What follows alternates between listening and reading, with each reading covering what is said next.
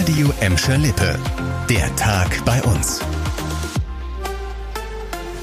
Mit Annika Böhnig, hallo zusammen. Viele von euch haben in diesem Stau bestimmt schon öfter drin gestanden. Jetzt hat die Dauerbaustelle auf der A2 zwischen Bottrop und Oberhausen ein Etappenziel erreicht.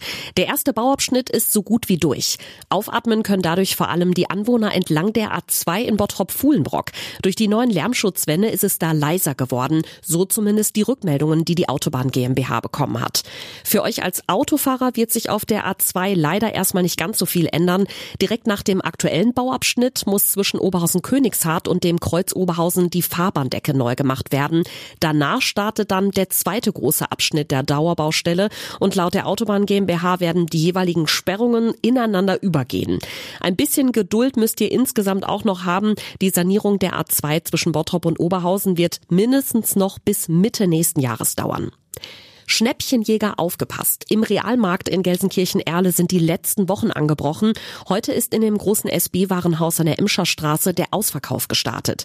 Ende März wird der Markt mit über 100 Mitarbeitern geschlossen. Und vor der Schließung könnt ihr jetzt bei einem Sonderverkauf nochmal das ein oder andere Schnäppchen machen.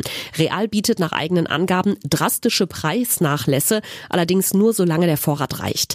Im November hatte die angeschlagene Warenhauskette angekündigt, insgesamt 45 Filialen bundesweit bundesweit zu schließen, darunter auch die in Gelsenkirchen.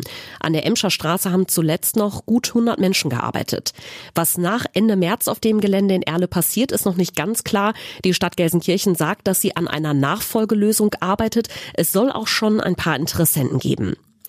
In Bottrop-Wellheim gab es heute eine ganz besondere Erleuchtung. Wenn ihr euch gewundert habt, dass im ganzen Stadtteil am helllichten Tag die Straßenlaternen leuchten, da liefen Reparaturarbeiten. Laut Stadt musste eine Störung beseitigt werden und die Techniker konnten dann nur arbeiten, wenn die Laternen an sind. Also kein besonderer Spot auf Wellheim, sondern nur notwendige Arbeiten.